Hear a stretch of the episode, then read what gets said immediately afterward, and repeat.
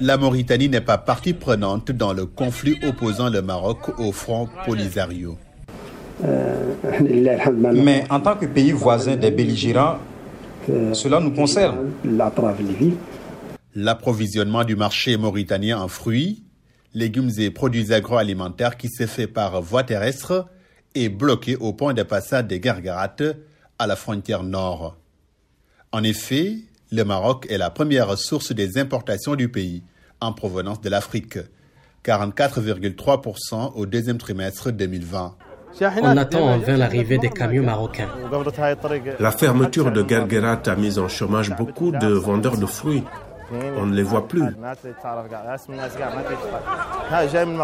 Ça, par exemple, vient du Maroc, mais par la mer et non par la voie habituelle.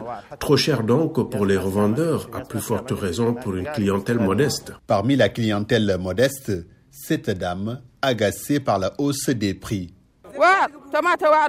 Tout est cher, les tomates et tout, rien n'est plus à notre portée. On est fatigué, il faut une solution à ce problème. Et puis seuls les pauvres en souffrent, les riches, eux, ça ne les dérange pas.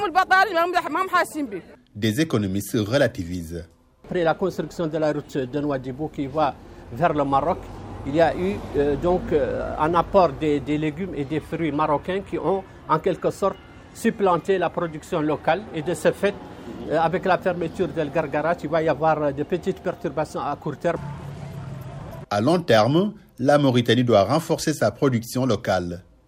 Oui, la Mauritanie peut produire localement. Elle a l'eau, elle a les terres et elle peut aussi importer parce qu'elle a les ressources, elle a les mines, elle a une rente minière qui peut lui permettre de, euh, d'importer tous ses besoins en matière donc, de fruits et de légumes.